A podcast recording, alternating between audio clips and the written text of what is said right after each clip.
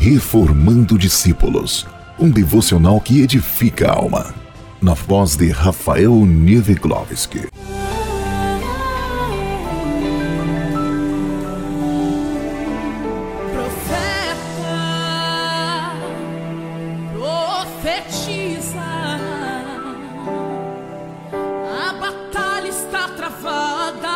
mas Deus contigo está. Olá, meus queridos irmãos. Hoje iremos compartilhar o episódio 5 da série Uma Casa Edificada sobre a Rocha. Nesse episódio, entramos na etapa 2 da construção da nossa casa espiritual.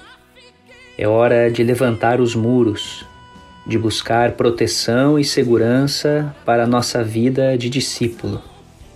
A palavra de Deus nos exorta, depois de aprendermos a obedecer, tomarmos posse da armadura de Deus, para que através da mesma possamos fortalecer a nossa vida espiritual e nos preparar para enfrentarmos as batalhas e ciladas do inimigo.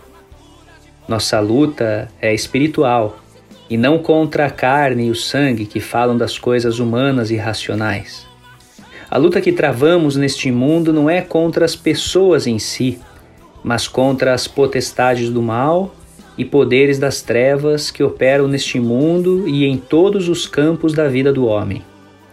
Por isso precisamos, antes de tudo, aprender a lição da obediência sem a qual não teremos acesso à armadura de Deus. Quando falamos de obediência, não podemos deixar de mencionar o rei Davi e a forma como edificou sua vida, sua casa, seu reino, para a honra e glória de Deus.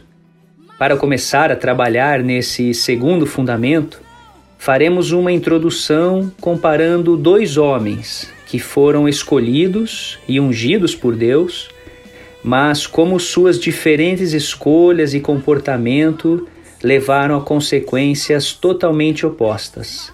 Estamos falando de Saul e Davi. Ambos foram escolhidos e ungidos por Deus para ser reis sobre Israel. Podemos ver em 1 Samuel, capítulo 10, versículo 1, e em 1 Samuel, capítulo 16, versículo 13. No entanto, enquanto Saul tomou o lugar do profeta, preferiu sacrificar a obedecer. Foi obediente apenas à sua própria vontade, como vemos em 1 Samuel 15, 22. Davi, no seu coração, nunca deixou de ser pastor. Um homem segundo o coração de Deus, obediente à vontade do Pai, conforme 1 Samuel, capítulo 13, versículo 14.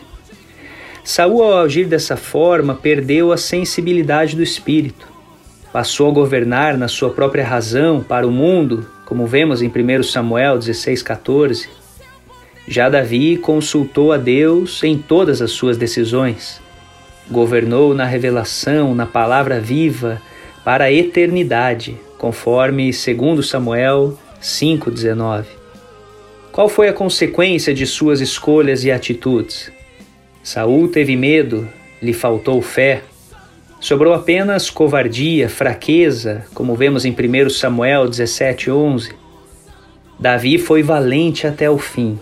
Teve uma vida de fé, reformado pelo poder da palavra de Deus, conforme 1 Samuel 17:45. E o resultado em suas vidas? Saul começou a experimentar crises de opressão, espírito maligno, deixou de ouvir a voz de Deus sem comunhão, uma profunda solidão, como vemos em 1 Samuel 28:6. Começou a consultar feiticeiros e outros deuses. Um fim em mentiras, desespero, morre na guerra tirando a própria vida. Enquanto isso, Davi tocou e cantou louvores a Deus para trazer paz. Ouviu diariamente a Deus falar, mostrar o caminho, corrigir, ensinar, uma comunhão plena com o Pai, conforme 2 Samuel 6:9. Davi buscou a Deus em oração, jejum, madrugadas, e ao final da sua vida ainda pôde transmitir heranças benditas ao reino. Morre na velhice, depois de haver desfrutado de uma longa vida, riqueza e honra. Sozinhos não podemos lutar. Precisamos da presença do Senhor ao nosso lado. E só poderemos ter certeza disso quando andamos em obediência à palavra de Deus. Se não vivermos em obediência, daremos motivos para o inimigo nos acusar, como vemos em Apocalipse, capítulo 12, versículo 10. E dessa forma estaremos incapacitados de tomar posse da armadura que o Senhor tem preparado para nós. Eu gostaria de ler contigo o texto da Palavra de Deus em que o apóstolo Paulo fala dessa armadura que veste a vida espiritual do crente. Está em Efésios, no capítulo 6, dos versículos 10 ao 20. Nos diz assim a palavra do Senhor: No demais, irmãos meus, fortalecei-vos no Senhor e na força do seu poder.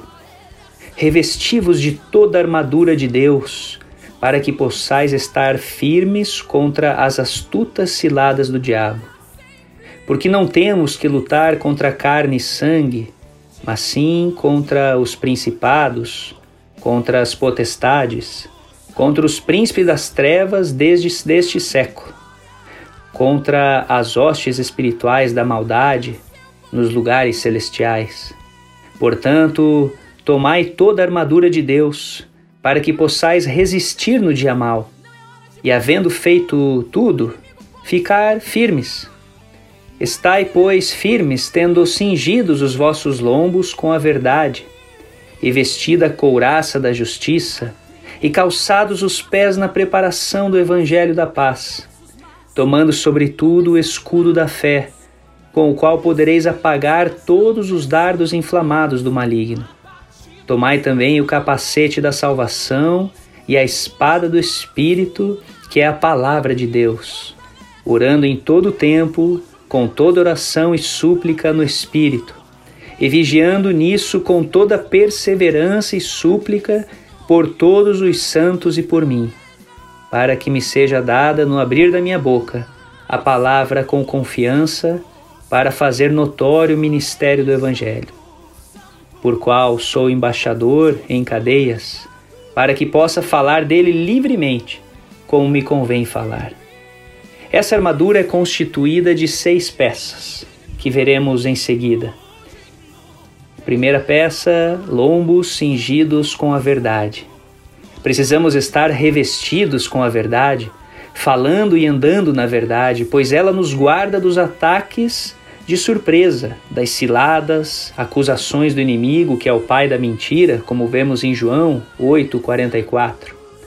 A mentira nos expõe aos ataques inesperados que vêm de surpresa.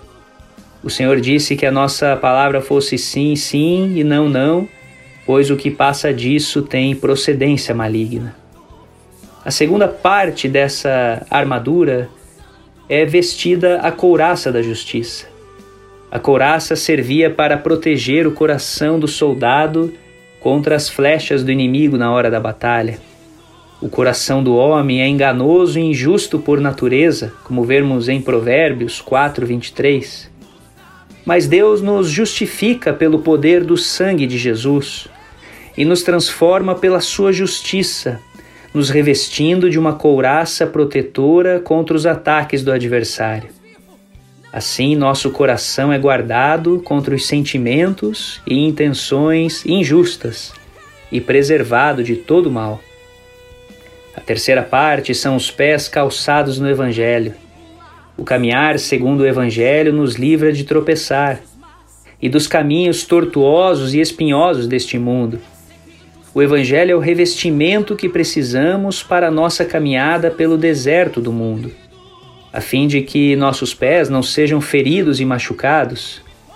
Também é o poder de Deus nas nossas vidas para que possamos vencer todo perigo, como vemos em Romanos, capítulo 1, versículos 16 e 17.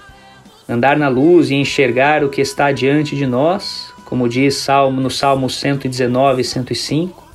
Andar conforme o Evangelho significa ter uma vida de testemunho diante do mundo é viver no Espírito, confirmando a salvação a cada dia. A quarta parte é tomando o escudo da fé. A fé é a nossa proteção e é a nossa vitória contra o mundo, como vemos em 1 João, capítulo 5, versículo 4, que é um sistema contrário à vontade de Deus e é uma vida de fé. O inimigo sempre usa as circunstâncias e as coisas visíveis desse mundo para tentar nos fazer cair. Mas a palavra nos ensina a não olhar para essas coisas e sim para o alto, onde Cristo está assentado à destra de Deus, como vemos em Colossenses capítulo 3, versículos 1 e 2. Todos os servos que venceram e que são usados como testemunho em toda a palavra, usaram o escudo da fé para vencer todas as barreiras, como vemos em Hebreus 11, 6. A quinta parte é tomando o capacete da salvação. O propósito das Escrituras é nos conscientizar da nossa salvação, como vemos em 1 João 5,13, pois um dos dardos do inimigo consiste em querer nos convencer do contrário, semeando a dúvida e a desconfiança da nossa posição em Jesus, como vemos em 2 Tessalonicenses 2, 1 e 2. A cabeça é um dos pontos mais vulneráveis do nosso corpo. Por isso, numa batalha, ela precisa estar bem protegida contra todo perigo. A nossa consciência de que estamos salvos por Jesus é algo essencial para que a nossa salvação esteja sendo operada a cada dia. A salvação é um processo e não um estado nas nossas vidas. Precisamos saber bem disso para não permitirmos que a dúvida se instale e roube a nossa bênção. A base do nosso entendimento de salvação não está na nossa justiça própria, mas na morte de Jesus em nosso lugar. Por isso, nada nos atingirá. A sexta parte nos fala da espada do Espírito, que é a palavra de Deus. Todo soldado tem que saber usar bem a sua espada e também precisa suportar o seu peso na luta, caso contrário, sua vida corre risco. Diz 2 Timóteo, capítulo 2, versículo 15. A espada é uma arma de ataque e defesa, como diz Hebreus, capítulo 4, versículos 12 e 13, e nos dá segurança na batalha e na caminhada. Quando o Senhor Jesus foi atacado no deserto, usou a palavra, a espada do Espírito, para desferir golpes no inimigo e derrotá-lo. Leiamos Mateus, capítulo 4, versículos 1 a 11. Tudo o que foi dito pode ser resumido numa pessoa, Jesus. Pois ele é a verdade, a justiça, o caminho, o autor da nossa fé e da nossa salvação, e também a palavra de Deus. Em resumo, para estarmos revestidos na armadura de Deus, Basta estarmos em comunhão com o Senhor Jesus, pois Ele é tudo em todos.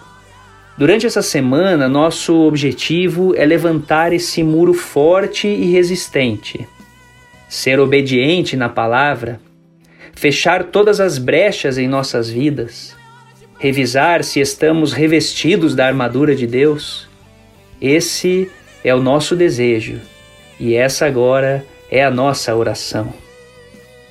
Deus eterno, o meu desejo agora é estar revestido da Sua armadura, me proteger dos ataques do maligno, estar preparado para enfrentar e vencer toda batalha que se levante contra mim.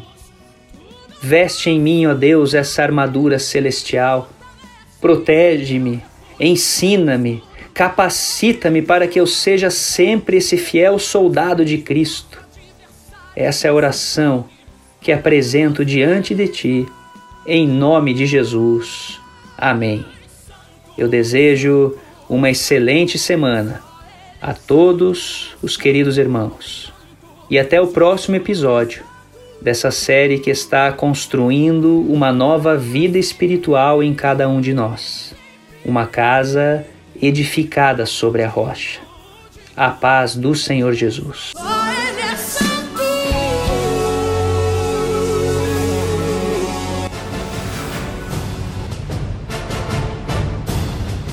Você participou do devocional Reformando Discípulos uma forma simples de conhecer a palavra de Deus.